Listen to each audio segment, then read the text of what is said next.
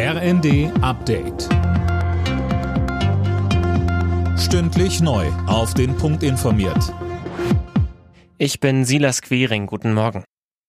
Im Tarifstreit mit der Deutschen Bahn besteht die Lokführergewerkschaft weiter auf ein neues Angebot der Bahn. Das hat GDL-Chef Wieselski klargestellt. Andernfalls drohen weitere Streiks.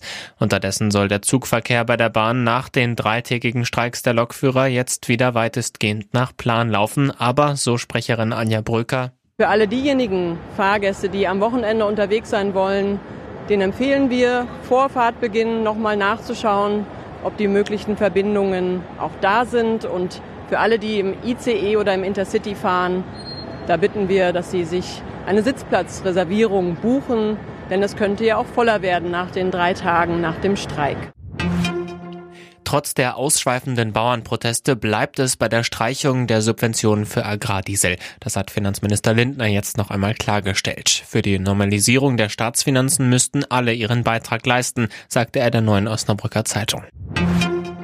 Ungewöhnlich deutlich hat Bundespräsident Steinmeier die Ampelregierung kritisiert. Wenn die Glaubwürdigkeit sinkt, hängt das auch damit zusammen, dass Entscheidungen nicht ausreichend kommuniziert worden sind, sagte er der Süddeutschen Zeitung. Jana Klonikowski.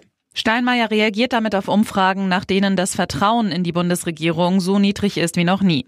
Ein mögliches AfD-Verbot, über das nach einem Treffen von AfD-Politikern mit Neonazis wieder verstärkt diskutiert wird, sieht Steinmeier skeptisch. Das Verfahren würde vermutlich lange dauern.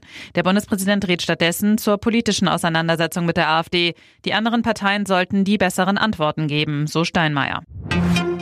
Zum Auftakt des Bundesligajahrs 2024 haben die Bayern mit 3 zu 0 gegen Hoffenheim gewonnen. Damit rückt der Rekordmeister auf einen Punkt an Tabellenführer Leverkusen ran. Bayer kann heute aber in Augsburg nachziehen. Vor allen Spielen gibt es eine Schweigeminute für den gestern beigesetzten Franz Beckenbauer. Alle Nachrichten auf rnd.de